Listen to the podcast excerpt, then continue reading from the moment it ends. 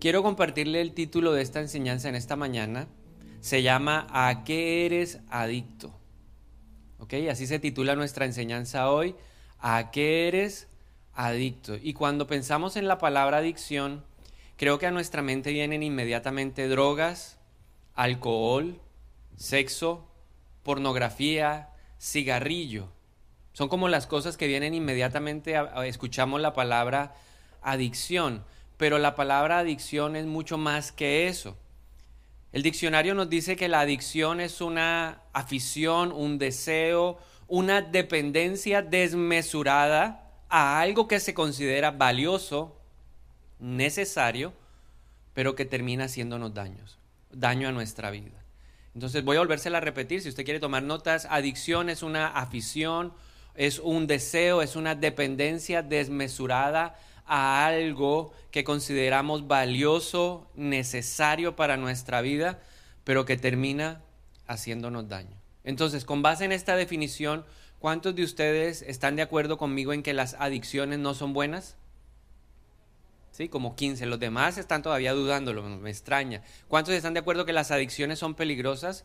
Cualquier dependencia desmesurada a algo que nos haga daño es peligroso. Ahora, en la Biblia no encontramos la palabra adicción como tal. No es que uno va desde Génesis hasta Apocalipsis buscando libro por libro, versículo por versículo para encontrar esta palabra, pero sí podemos, digamos, encontrarla implícita en una palabra basado en ciertos elementos de lo que significa la adicción. Cuando nosotros buscamos el original de la palabra, la palabra adicción significa dependencia, dedicación a algo una dedicación desmesurada a algo. Entonces ahí empezamos a ver que si hay ciertos elementos que vamos a sumar a las cuatro señales que tienen la adicción. Y a través de estos cinco elementos, las cuatro señales más lo que significa en el original, en el latín, la palabra adicción, vamos a encontrar una palabra en la Biblia. ¿Cuáles son las cuatro señales de la adicción? Primera señal, obsesión. Obsesión con la conducta adictiva hay obsesión por hacerlo, por repetirlo, se hace necesario, se hace indispensable para nuestra vida. La segunda característica de la adicción son las consecuencias negativas. Trae consecuencias negativas. La tercera característica de la adicción es la falta de control porque la adicción controla a la persona y no al revés. Entonces hay un control de lo que nosotros consideramos valioso y necesario, nos domina a nosotros. Y la cuarta característica es la negación. Entonces normalmente la persona que es adicta niega que tiene esa dependencia, niega que tiene ese comportamiento que le da valor a algo que termina haciéndole daño. Entonces, dedicarse, que es lo que significa más la obsesión, las consecuencias negativas, la falta de control y la negación, nos permiten encontrar una palabra en la Biblia que la podemos asociar a la adicción y esa palabra es la idolatría. Idolatría es dedicarse a algo que, no, algo que consideramos valioso, que lo consideramos necesario, pero que termina haciéndonos daño a nosotros. Creo que uno de los temas más tratados por la Biblia es la idolatría. Todo el Antiguo Testamento está centrado en el problema de idolatría del pueblo de Israel. Idolatrar algo es darle más valor a eso que a Dios. Cualquier cosa que tenga más valor en mi vida que Dios en mi corazón es un ídolo. Ahora, Juan Calvino, uno de los grandes hombres reformadores de la iglesia, dijo algo muy interesante frente a nuestro corazón. Él dijo, el corazón del hombre es una fábrica de crear cosas a las cuales quiere dedicarse. En otras palabras, él nos estaba diciendo, el corazón es una fábrica de ídolos. Nosotros hoy tenemos como tarea y el Señor quiere que hoy revisemos nuestro corazón y que podamos dedicar cuáles son esas cosas, elementos, objetos, personas a los que le podemos estar rindiendo hoy qué? Idolatría. Y podemos estar qué? Adictos, dependientes de manera desmesurada a algo que consideramos valioso, pero que al final nos va a causar daño. Para eso quiero utilizar o quiero tomar como referente la vida de una mujer llamada Raquel. Hace un par de semanas hablé acerca de la iniquidad y utilicé la vida de esta familia. Hoy quiero utilizar a la esposa. Esa vez hablé de Jacob, hoy quiero hablar de su esposa Raquel. Y por eso quiero invitarlo a que me acompañe nuevamente a Génesis capítulo 35. Y vamos a leer del versículo número 1 al versículo número 4. Esto dice la palabra del Señor. Entonces Dios le dijo a Jacob, múdate, prepárate, múdate a Betel, establecete allí y edifica un altar a Dios, quien se te apareció cuando huías de tu hermano Esaú. Entonces Jacob les dijo a todos los de su casa, desháganse de todos sus ídolos paganos, purifíquense y pónganse ropas limpias. Ahora vamos a Betel, donde edificaré un altar al Dios que respondió a mis oraciones cuando yo estaba angustiado. Él ha estado conmigo en todos los lugares por donde anduve. Entonces le entregaron a Jacob todos los ídolos paganos que conservaban y también los aretes, y él los enterró bajo el gran árbol que está cerca de Siquem. Ahora, ¿qué era lo que estaba pasando? Dios le había hablado a Jacob en su regreso, ya él había tenido ese encuentro con el Señor, Dios le había cambiado el nombre, pero a pesar de que estaba entrando a una nueva temporada, él entendía que tenía que vivir un proceso de purificación. Ahora, esa palabra es interesante porque la podemos asociar a un proceso de desintoxicación espiritual. Las adicciones se rompen a través de desintoxicaciones. Entonces nosotros, hoy entendiendo eso, Dios quiere que nos desintoxiquemos de prácticas, costumbres que pueden ser nocivas en esta nueva temporada a la que Dios nos quiere llevar. Porque hemos asociado esta palabra de Génesis 35 con lo que Dios quiere para nosotros. Yo sé que todo esto de la pandemia va a pasar en el nombre de Jesús. Pero necesitamos prepararnos para lo nuevo de Dios. ¿Cuántos se quieren preparar para lo nuevo de Dios? ¿Qué dice Pablo en Romanos capítulo 6 versículo 16? No se dan cuenta de que uno se convierte en esclavo de todo lo que decide obedecer.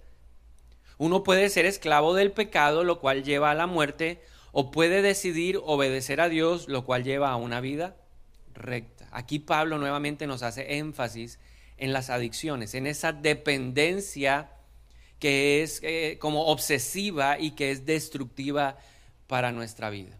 Pero de la vida de Raquel surge una pregunta. ¿Por qué en ese viaje seguían llevando ídolos? ¿Verdad? Porque Jacob les dice, bueno, ustedes me han acompañado, llevaban muchos años de matrimonio, habían pasado muchas cosas en la familia y ahora estaban regresando a la tierra que Dios le había prometido a Abraham. Era el cumplimiento de la promesa. Jacob iba a empezar a vivir un proceso de cumplimiento de promesas. Pero a pesar de todo eso y a pesar de que él le había compartido a su familia quién era el Dios que lo había acompañado desde que salió del, del lecho de su familia cuando no tenía absolutamente nada, seguían que cargando cosas que no deberían cargar. Entonces veamos las razones y veamos qué hay detrás de esos ídolos que llevaban la familia. Génesis capítulo 31, versículo, versículo 29. Aquí está hablando el papá, o sea, el suegro, de, el suegro de Jacob, el papá de Raquel y de Lea. Dice Labán, yo podía destruirte, pero el Dios de tu padre se me apareció anoche y me advirtió, deja en paz a Jacob Puedo entender que sientas que debes irte y anhelas intensamente la casa de tu padre, pero ¿por qué robaste? ¿Qué se robó? ¿Qué es lo que estaba pasando?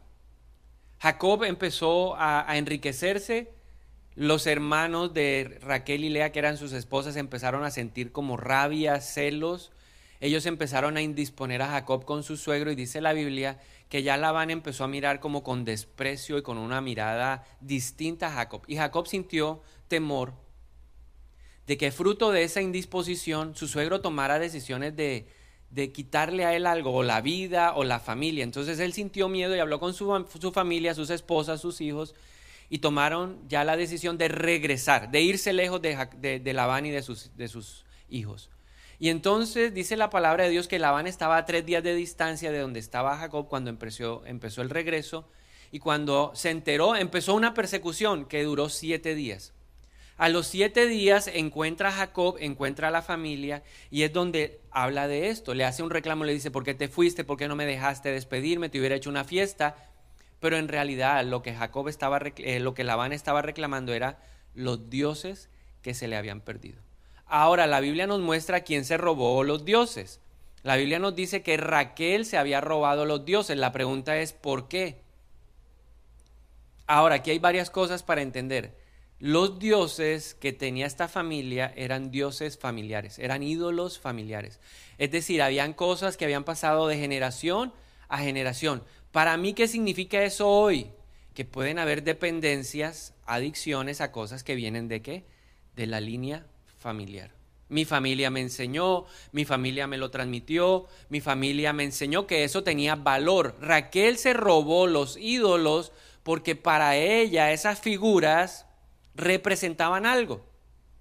Los ídolos en ese tiempo representaban protección, fertilidad y derechos de herencia. Ahora, ¿cuál fue la razón por la cual Raquel se lo robó? No sabemos. No sabemos si ella se lo robó para que los ídolos la protegieran en el nuevo viaje o para que ella pudiera tener más hijos o para que nadie le quitara a Jacob y a su familia el derecho de herencia. Lo importante y lo que debemos resaltar de este evento es que había una dependencia. Recuerde, adicción significa una dependencia desmesurada a algo que consideramos valioso, a algo que consideramos necesario, indispensable para nuestra vida, pero que sabemos que al final produce un daño en nuestra vida. Entonces Raquel le daba qué? Un valor. Raquel tenía dependencia, le daba ese sentido especial a esos objetos. Y aquí el Señor en, en Génesis capítulo 35 le está hablando a través de su esposo para que ella se deshaga de eso. Pero Rebeca no solo tenía esa dependencia, Rebeca tenía ídolos en el corazón. Recuerde lo que dijo Juan Calvino, el corazón es la fábrica de ídolos. Simplemente esta pequeña dependencia o esta gran dependencia que ella tenía hacia esos ídolos, hacia esos muñecos, hacia esas cerámicas, era el indicio de que había más cosas en su corazón. Porque a veces pensamos que los ídolos son solamente estatuas de piedra, madera o cerámica. Pero la vida de Raquel nos muestra que los ídolos son más que eso. Sí, implican estatuas de piedra, madera y cerámica, pero hay más. Veamos otro ídolo que tenía Raquel. Porque ¿dónde está el problema? En el corazón. ¿A dónde tengo que revisar yo? En el corazón. Porque el corazón es una fábrica de... ¿El corazón es una fábrica de qué? De ídolos. Ella solamente estaba mostrando que tenía un problema de dependencia, de idolatría, de adicciones dañinas, destructivas, a través del robo que ella hizo, pero había más cosas en su corazón. Génesis 31, 2. ¿Qué dice la Biblia? Cuando Raquel vio que no podía darle hijos a Jacob, tuvo celos. La reina Valera dice, tuvo envidia de su hermana. Y entonces le rogaba a Jacob, yo creo que lo cogió aquí por la camisa y le dijo, dame hijos o moriré. Entonces Jacob se puso furioso con Raquel y le dijo, ¿acaso yo soy Dios? Él es el que no te ha permitido tener hijos. Ahora veamos Génesis 30, 23 al 24. Dice que la palabra que ella quedó embarazada y dio a luz a un hijo y dijo, Dios me ha quitado mi deshonra y le puso por nombre José. Preste atención lo que significa el nombre José. José significa que el Señor añada a un otro hijo a mi familia. ¿Qué son las adicciones? Dependencia a algo que consideramos valioso, necesario, importante, trascendental en nuestra vida. Algo que podemos decir, si no lo tengo, me muero. ¿Qué fue lo que dijo Raquel? ¿Qué le dijo a su esposo? Dame un hijo o qué? O moriré. Y Dios le regala, al cabo del tiempo le regala un hijo y a ese hijo le pone qué? Que Dios me dé otro hijo. O sea que Raquel tenía un problema con los hijos. Los hijos se le habían convertido en una adicción. Quiero más hijos, quiero más, quiero más. Ahora los hijos son una bendición. El Salmo 127, 3 dice que de bendición de Jehová son los hijos. El problema es que ese regalo se puede convertir en una adicción, se puede convertir en una dependencia y todo el tiempo estoy viviendo en función de qué? De eso. El hijo para Raquel era un ídolo. El hijo para Raquel era una obsesión. El no poder tener muchos hijos generaba en ella insatisfacción. ¿Qué podemos aprender? Que los ídolos entonces no son solamente estatuas de piedra, madera y cerámica. Hay más cosas que pueden ser ídolos. Los ídolos pueden ser pensamientos, pueden ser filosofías, pueden ser deseos, esperanzas, a los que le rendimos qué? Nuestra adoración. A los que le rendimos qué? Culto. Todo el tiempo estamos qué? Viviendo en función de eso. Si no lo tengo, me muero. Si no lo tengo, me muero. Si no lo tengo, no soy feliz. Si no lo tengo, viviré frustrado. Si no lo tengo, no me sentiré realizado. Y eso nos permite ver otra cosa, que la idolatría está más que afuera, adentro en nuestro corazón. El problema no está afuera, porque a veces pensamos que el problema está en un lugar que está lleno de estatuas. El problema está porque allá hay, unas esfinges, allá hay unas cosas. No, realmente el problema está en nuestro corazón. Todos tenemos el deseo de adorar porque Dios puso eso en nuestro corazón. El problema es a quién dirigimos nuestra adoración. Fuimos creados, diseñados para centrar nuestra adoración en Dios. Pero cuando nosotros no lo hacemos de esa manera, caemos presos de las garras de la idolatría, lo que genera una adicción. Hagámonos cuatro preguntas y a través de estas cuatro preguntas podemos identificar si hay ídolos en nuestro corazón. Yo creo que estas eran las cuatro preguntas que Raquel tenía que haberse hecho.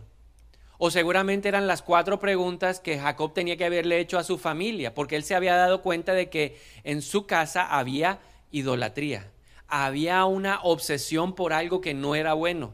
Le estaban dando valor a algo que no tenía que recibir el valor. Jacob se había dado cuenta que su familia estaba cargando con cosas que iban a estorbar, a entorpecer el plan de Dios para su vida durante el tiempo nuevo que iba a venir. ¿Cuál fue el gran tropiezo de la familia de Jacob? Si uno lee el pueblo de Israel, el gran problema que tuvo fue la idolatría. No se pudieron deshacer de todas las cosas. Yo puedo hoy conocer de Cristo y me deshice de qué? De ciertas cosas. Yo sé que no debo seguir esa imagen, yo, sé que no debo rendirme ante esa, eh, eh, ante esa escultura de madera, ante esa escultura de cerámica. Y tal vez eso hoy lo podemos tener claro, o puede que no lo tengamos ni siquiera claro. Pero en el viaje que Dios nos está invitando a hacer, necesita que trabajemos, así como trabajamos la iniquidad, esas raíces que vienen de nuestros antepasados, ahora Dios necesita que trabajemos la idolatría. Adicciones peligrosas, esa dependencia de cosas que nos esclavizan y que no nos permiten vivir en la libertad de Cristo. Cuatro preguntas que creo que cualquier persona debe hacerse para identificar esas adicciones, esas dependencias peligrosas. Primera pregunta, ¿qué deseo tener para que mi vida tenga sentido o alegría? O sea, ¿cuál es ese, ese objeto, esa cosa, que si yo la tengo me voy a sentir pleno?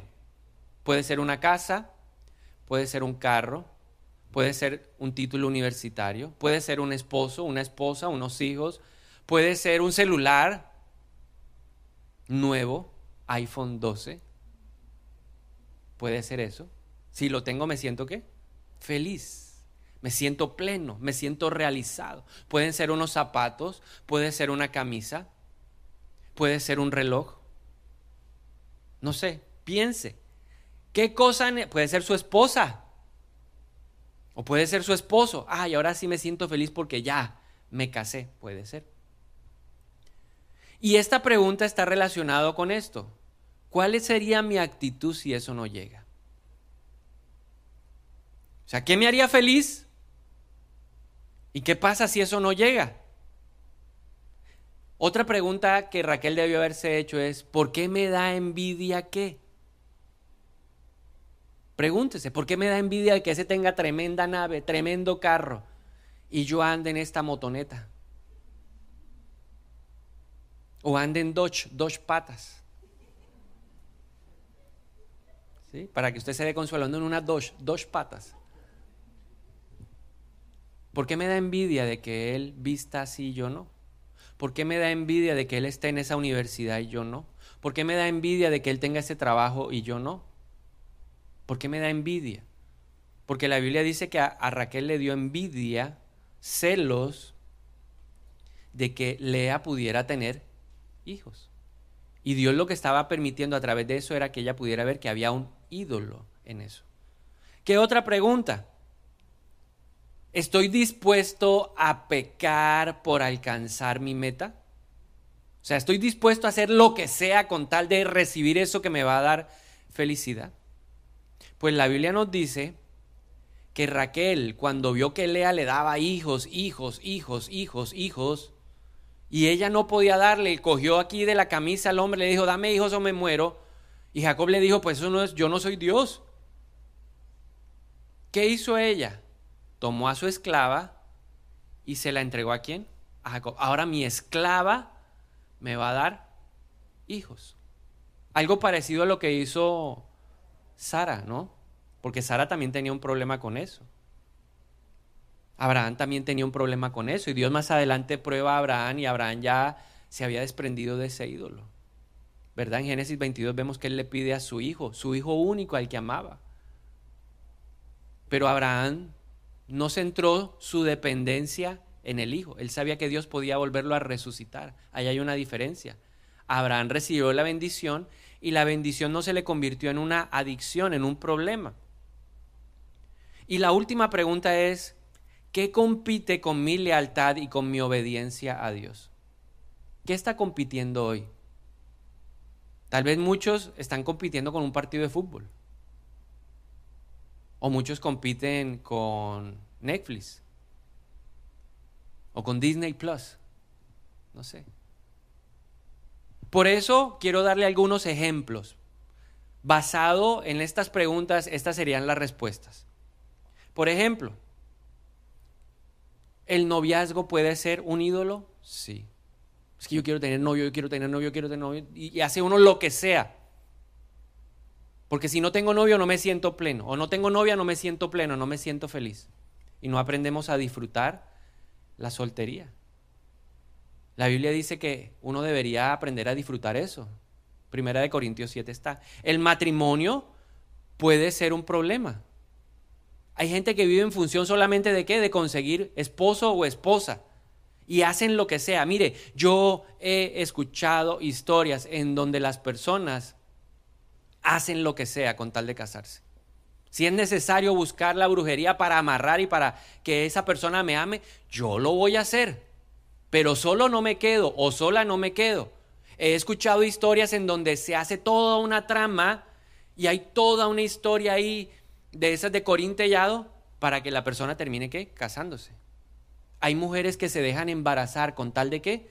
De decir, bueno, yo me embaracé y ahora sí este hombre tiene que casarse conmigo. Eso puede ser un ídolo. ¿Los hijos pueden convertirse en ídolos?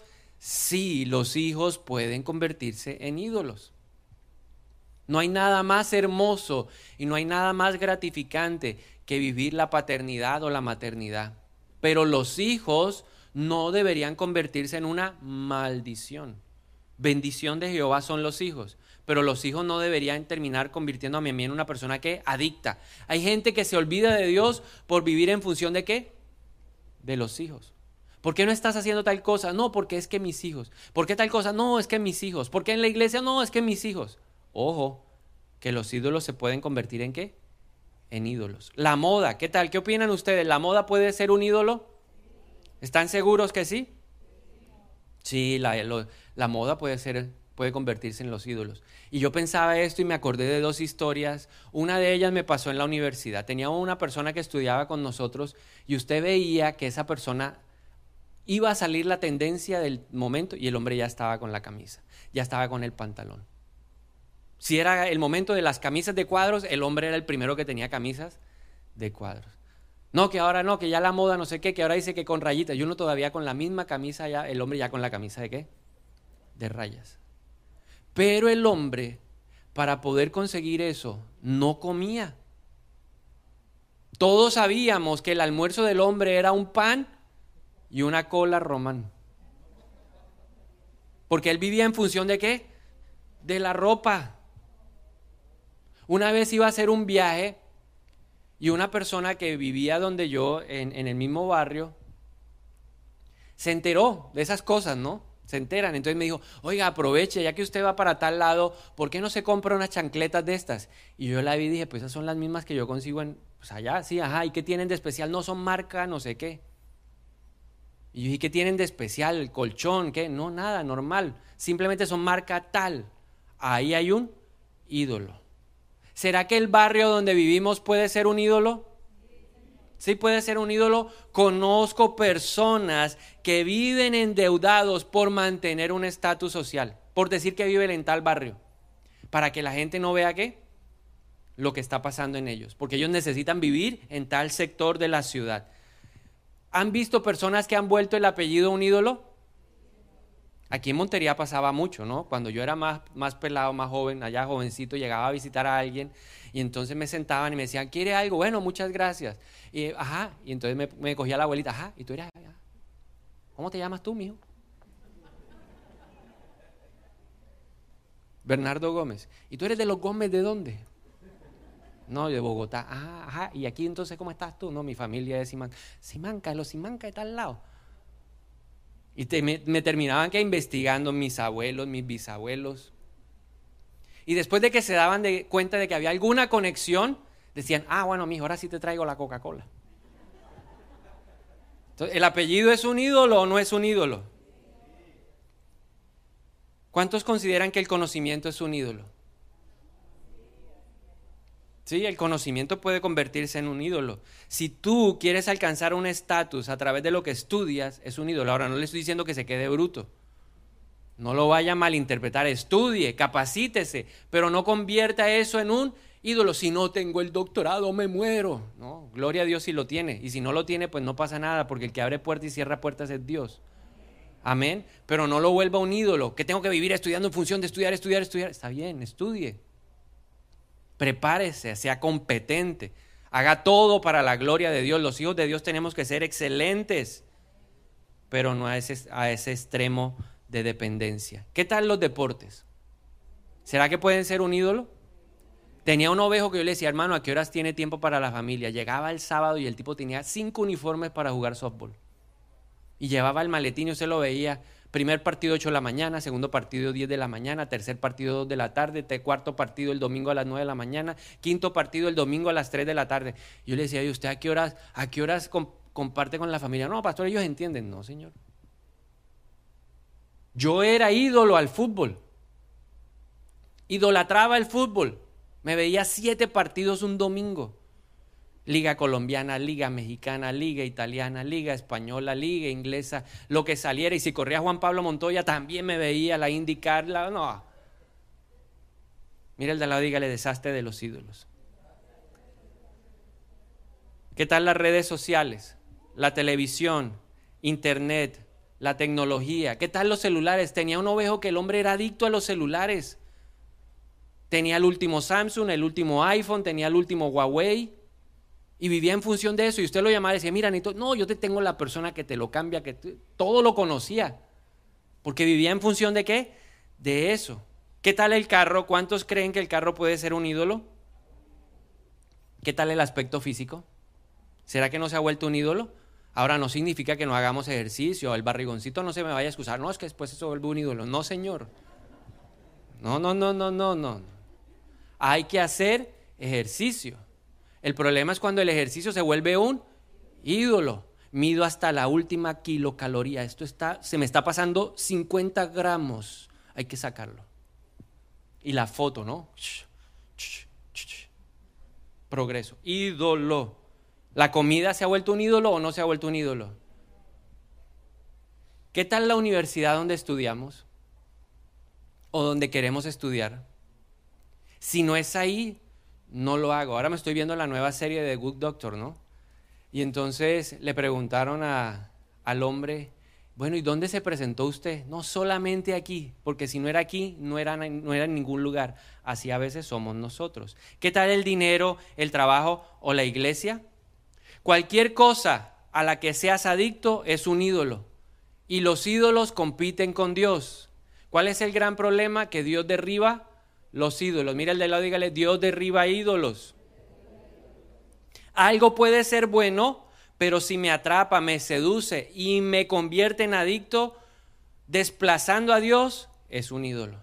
Muchas de las cosas a las que nosotros seguimos, muchas de las cosas adictivas son o tienen formas agradables, pero son peligrosas. Entonces los ídolos pueden ser familiares, me lo han transmitido de generación en generación, o yo mismo he vuelto algo un ídolo. Entonces el ídolo puede ser familiar o personal.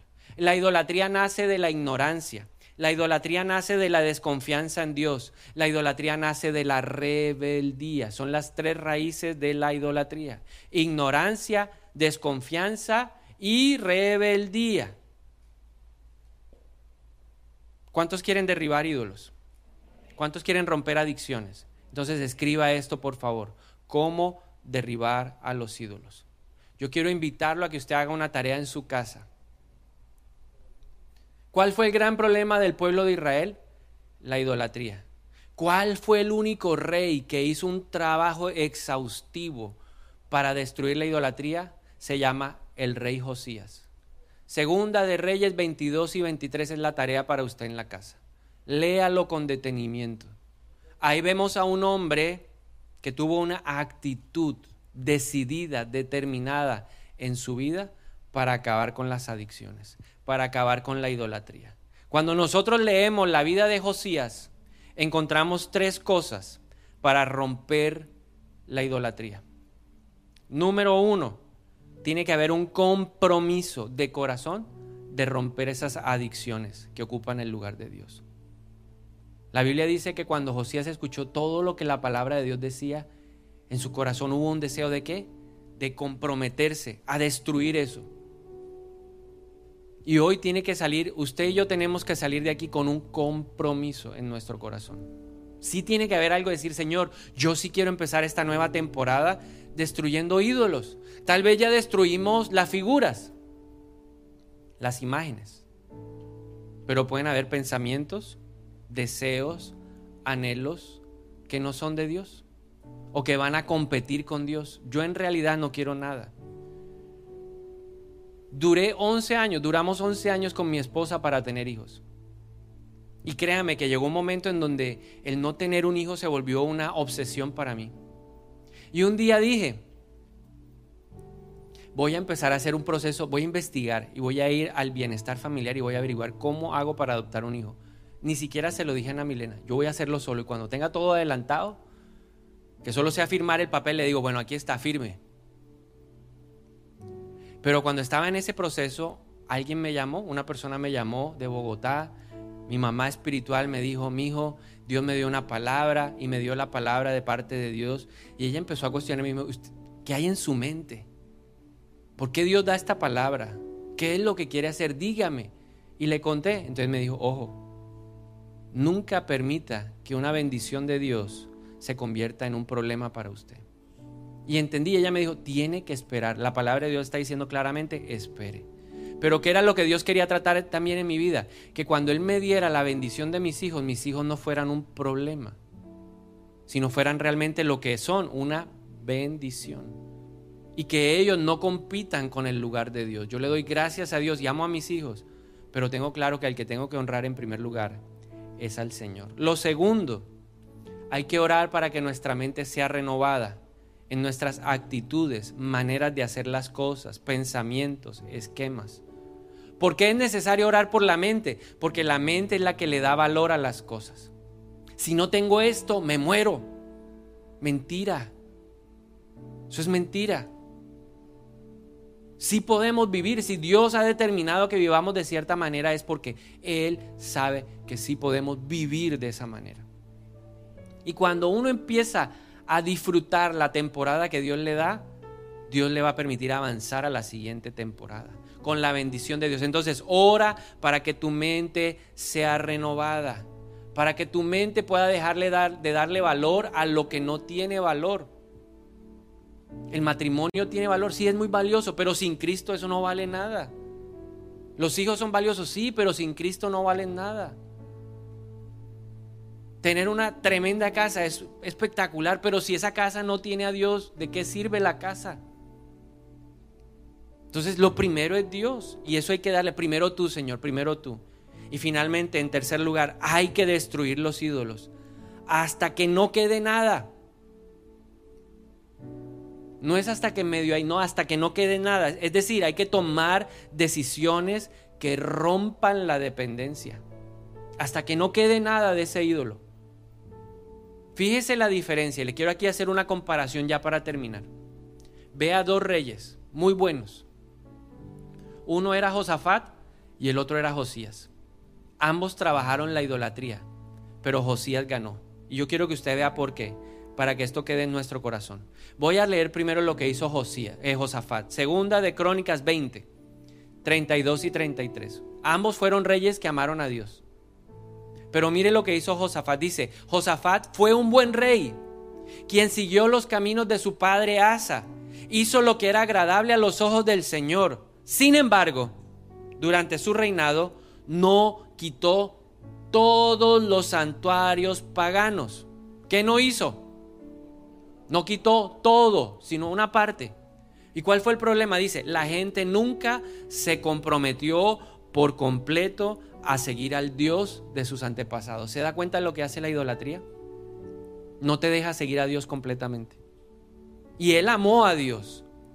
Y él siguió a Dios pero no hizo la tarea completa. Ahora vea la diferencia y comparémoslo con Josías, segunda de Crónicas 34-33. ¿Qué dice? Josías quitó todos los ídolos. ¿Cuánto? ¿Cuánto? Dígalo fuerte allá en su casa. ¿Cuánto? Todos todos los ídolos detestables de toda la tierra de Israel y exigió que todos adoraran al Señor su Dios. Durante el resto de la vida de Josías no se apartaron del Señor Dios de sus antepasados. Entonces, si alcanzamos a ver la diferencia de la tarea, si yo hago medio la tarea que va a pasar, pues sí amo a Dios, pero no voy a poder estar completamente comprometido con Él. Pero si nosotros nos determinamos y establecemos la meta de quitar todos los ídolos, ¿qué va a pasar con nuestra vida? No nos vamos a apartar de quién? Del Señor. ¿Y cuál va a ser el legado que vamos a dejar? ¿Ese legado de qué? De compromiso total con Dios. ¿Cuál es el legado que tú quieres dejar? Porque la vida va a pasar o cree que se va a quedar de 20 años toda la vida. Pues hay algunos que todavía se creen Peter Pan, 50 y Peter Pan. Pero no toda la vida vamos a ser Peter Pan. En algún momento las arrugas se van a ver. Y por más tinte que te eches en la cabeza, las canas también se van a ver. ¿Qué vamos a dejar? Yo quiero dejarte esa pregunta hoy. ¿Recibimos un día de nuestra familia qué? Iniquidad. ¿Qué le quieres dejar a tus descendientes? ¿Otra iniquidad? ¿O quieres dejarle bendición? Si tú quieres ser de bendición para tus generaciones, yo te animo a que entres en la temporada de qué? De deshacerte de todos tus ídolos. Es hora de romper qué? Las adicciones. Métete con el Señor y pídele que te revele cuáles son esas cosas que tenemos que derribar. Y yo quiero animarlo a que se ponga de pie. Si usted quiere derribar esos altares paganos en su vida, le invito a que usted se ponga de pie y le diga al Espíritu de Dios, que le ayude a ver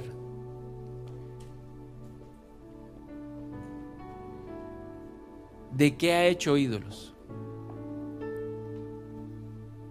Espíritu de Dios, tú que convences de pecado, háblanos hoy de esas adicciones. Háblanos de esas dependencias desmesuradas a cosas, objetos, personas a las que le hemos dado un valor que no tienen colocándolas por encima de Dios. ¿Cuáles son esas cosas, esos anhelos, esos deseos que yo tengo que hoy puedo decir, si no lo tengo, me muero? ¿En dónde estamos repitiendo la conducta de Raquel? Permítenos ver, Señor, en dónde seríamos capaces de entregar los principios con tal de obtener lo que tenemos, con tal de tener esa casa, yo hago lo que sea Con tal de tener ese carro, yo hago lo que sea. Con tal de tener ese celular, yo hago lo que sea. Con tal de tener esa ropa, yo hago lo que sea. Con tal de tener los hijos, yo hago lo que sea. Con tal de tener ese matrimonio, yo hago lo que sea. Con tal de llenar mi satisfacción, con tal de sentirme pleno, yo hago lo que sea. ¿Qué está compitiendo contigo, Dios? Te lo pedimos en esta mañana. ¿Es un celular? ¿Son las redes sociales? ¿Es la televisión? ¿Es Netflix? ¿Es un partido de fútbol? ¿Es la selección Colombia? Tal vez son los hijos, el marido, la mujer. ¿Qué está compitiendo contigo? Y hoy te pedimos perdón porque le hemos dado más valor, más trascendencia a cosas, objetos, animados o inanimados, que no tienen el poder que tú tienes. Por eso nos rendimos ante ti en esta mañana y te pedimos perdón en el nombre de Jesús. Así como Josías dijo, establezcamos un compromiso de corazón. Yo hoy levanto mi mano para decirte, yo quiero comprometerme a buscar esos ídolos. Porque yo quiero, como Josías lo hizo, quitarlos Hoy declaro que esos ídolos son detestables. Esos ídolos son abominables. Y yo no los quiero más en mi vida. En el nombre de Jesús. Y usted eche fuera, diga hoy en el nombre de Jesús.